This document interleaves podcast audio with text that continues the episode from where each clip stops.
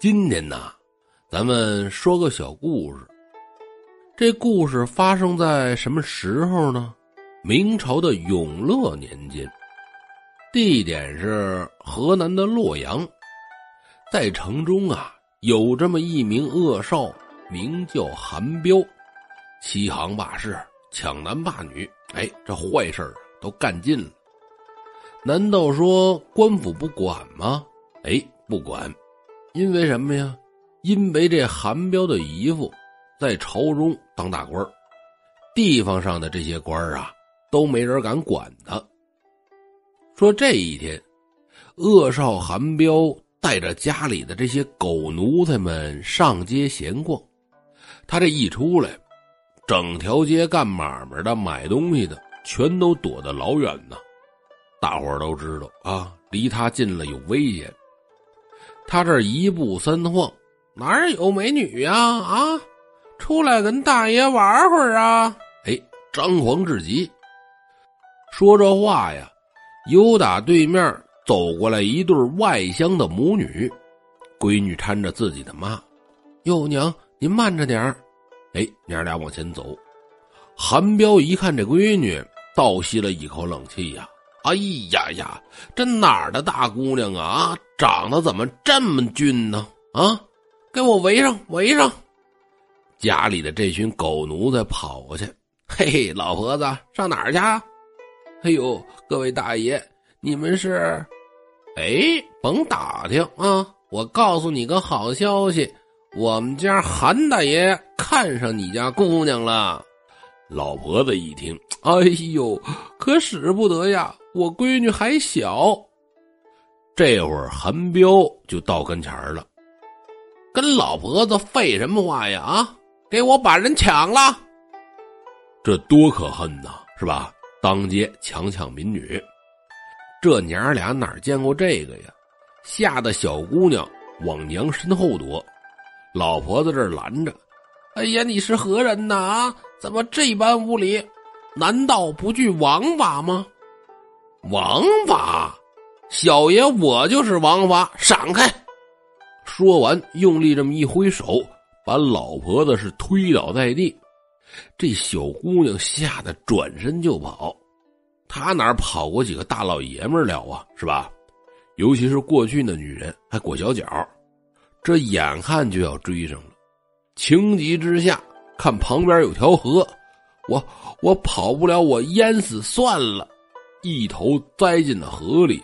韩彪一看，稻里的鸭子飞了，这可不行啊！捞去啊，下河给我捞去！折腾了半天，敢把人捞上来一看，得啊，没气儿了，淹死了。老太太这个哭吧，哎呦，我可怎么活呀？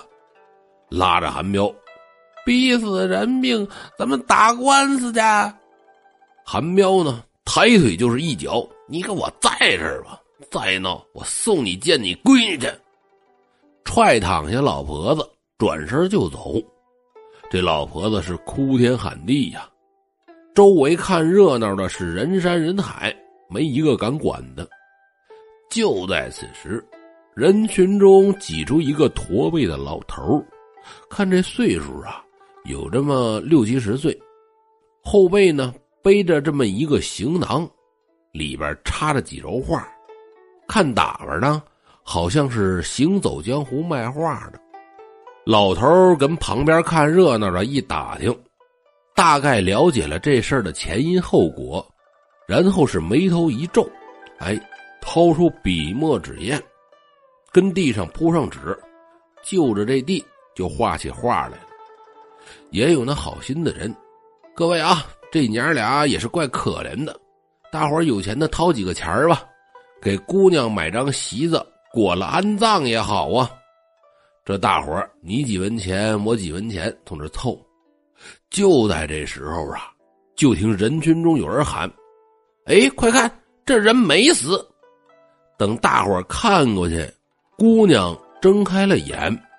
咳出几口水，渐渐的呀，就恢复了神智。老婆子搂过闺女来，这个哭吧，哎呀，我苦命的孩子，你可你可吓死我了！这时候呢，又听人喊了一声：“哎，快看这画！”大伙扭过头来，看老头在地上画的这画。画里边啊，是这落水的少女被浪头推着送上了岸边。哎，这这不神了吗？这画会动。这时候，画里的少女旁边又出现了几个字得祸重生，速速远离。”带上此画，可避灾星。这会儿大伙儿才想起来，这这不刚才那驼背老头画的吗？哎，人呢？这一找老头哎，老头没人了。哎呀，难道难道他是神仙不成？旁边看热闹的就说：“这老婆子，我说这位大嫂子啊，我告诉你啊，你先别管了，你赶紧照做，带上这画，快跑吧。”老婆子这儿，哎哎成，我我谢谢你们各位，这领上闺女就跑了。转回头来，咱们再说这恶少韩彪，祸害完人之后，来到戏院儿跟这儿听戏呢。这时候啊，跑进来一个奴才，少爷少爷，今天落水的姑娘没死，现在他们娘俩往城南外跑了。韩彪一听。这来精神了！哎，追，快给我追！狗奴才会办事儿啊，少爷，这点小事儿，小的们就给您办了，不用您去。韩彪高兴啊，嗯，好，好，好，小子会办事儿，我去百仙楼定下一桌酒席，你们可要快点将这二人请来呀。傍晚时分，韩彪坐在百仙楼的雅间当中。静候家人的到来。这时候啊，就听门外传来了轻盈的脚步之声。哎呀，美人来了！紧接着是门分左右。韩彪看见进来的人，是脸色大变。此刻进来的哪是什么美人啊，而是一个驼背的老头。嘿，好大的胆子呀！你是何人呢？怎会来此？这驼背老头也不着急，慢慢悠悠就说了：“嗨，公子，请不要误会，我呀只是个卖画的人。”说着，从背后的布袋里取出几轴画。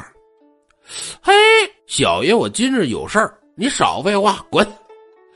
驼背老头呢，哎，也不生气，乐乐呵呵的凑到近前：“嗨，公子。”我这画可不是一般的凡品，您看过后定然着迷。说着话，老头的眼睛就紧盯着韩彪的脸。韩彪跟老头一对眼脑子就发懵了，昏昏沉沉的就说：“哦，既然如此，就请拿来我看看吧。”这驼背老头拿出一轴画。徐徐的展开，韩彪抬眼看去，不禁是大吃一惊啊！这这画也太好了啊！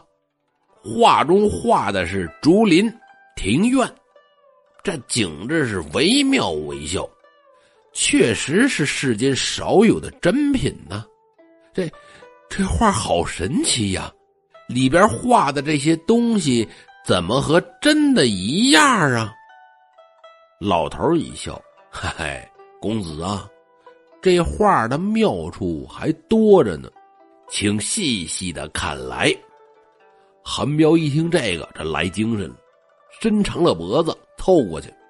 此刻呢，驼背老头是慢慢的靠近，右手猛然在韩彪的身后推了一把，韩彪就感觉一阵的眩晕，身形不稳，往前这么一倒，哎呀！瞬间呢，就觉得眼前一黑，耳边传来呼呼的风声，吓得他也不敢睁眼，就觉得这身子好像从高处往下掉，吊着吊着，就觉得眼前这么一亮，再睁开眼一看呢，不由得大吃一惊，我我怎么来到了这画中啊？难道是我在做梦吗？原来此处的景象，正是方才画中的庭院竹林。韩彪这是惊骇不已呀！坏了坏了啊！撞鬼了！这是撞鬼了！慌乱中呢，韩彪四处寻找这驼背的老头哎，怎么怎么没人了呢？难道这老头是会法术的妖人不成？将我困在了这画中？想到这儿，韩彪就更害怕了。惊慌失措的时候，就听见身后响起了脚步声。回头看去，就见这翠绿的竹林当中，隐隐约约瞧见这竹林当中出现了这么一抹红色的身影。紧接着呀，从竹林里边走出了一个妙龄的女郎。哎，走起路来是风摆河流，风情万种。韩彪那是好色之徒啊，见过的世面也算不少。可是呢，眼前的这个女子。把韩彪都看傻了，这辈子我也没见过这么漂亮的姑娘啊！啊，有那么一句话吗？叫“灾星未退，是淫心又起”。这时候，韩彪都已经忘了自己身处的环境了，上前搭话去：“哟，姑娘，姑娘，这是什么地方啊？”这漂亮的女郎呢，也不搭话，冲他是俨然一笑。哎呀，这把韩彪美的呀！他是对我有意思啊！这是。就在这时候，周围就响起了美妙的音乐，犹如天籁之音，是婉转悠扬。这美女啊，出场就自带的 BGM 背景音乐，看着女郎随着音乐是翩翩起舞，这身段婀娜多姿。把韩彪迷的是魂飞九天之外，两个眼睛眯成了一条线，不禁呐就有些迷乱了。五霸多时，忽听得一声轻呼：“怎么了？”那女郎背对着韩彪，脚下一绊，这就险些摔倒。韩彪顿生怜香惜玉之情，哎，这机会他可不能错过去，跑上去。哎呦，姑娘姑娘莫慌，我来助你。话音刚落，那女郎呢，已经转过身来了。韩彪这一看，顿时吓得是神魂出窍。我我的妈呀，这这哪是千娇百媚的女郎啊，竟是一个满脸血污的女鬼，披头散发，张着这血盆的大口。獠牙上啊还滴着血，特别的吓人。只见那女鬼伸出长长的舌头，阴冷的就说了：“韩公子，让奴家来好好的伺候你吧。”这把韩彪吓得是肝胆俱裂呀，一句话都没说出来，便倒在了地上。当晚，酒店老板报官称韩彪。暴毙于自家店中，死因不明。仵作查验之后呢，是一无所获，而且呀，韩彪派出的爪牙，哎，也杳无音讯。十几个人就这么凭空消失了。那个驼背老头呢，也是消失不见。百姓听闻韩彪暴毙之时，个个是欢欣鼓舞。咱们再说那对母女。经历劫难之后，火速逃离了此地。果然呐，没有再生枝节。有这么一天，二人将那轴画卷展开，仔细一看，惊讶的就发现，画中的景致变了，哪里有什么少女的肖像啊？竟是一个驼背的老头，捆着十余个恶人，赶赴幽冥地府。其中一个人的嘴脸。像极了韩彪。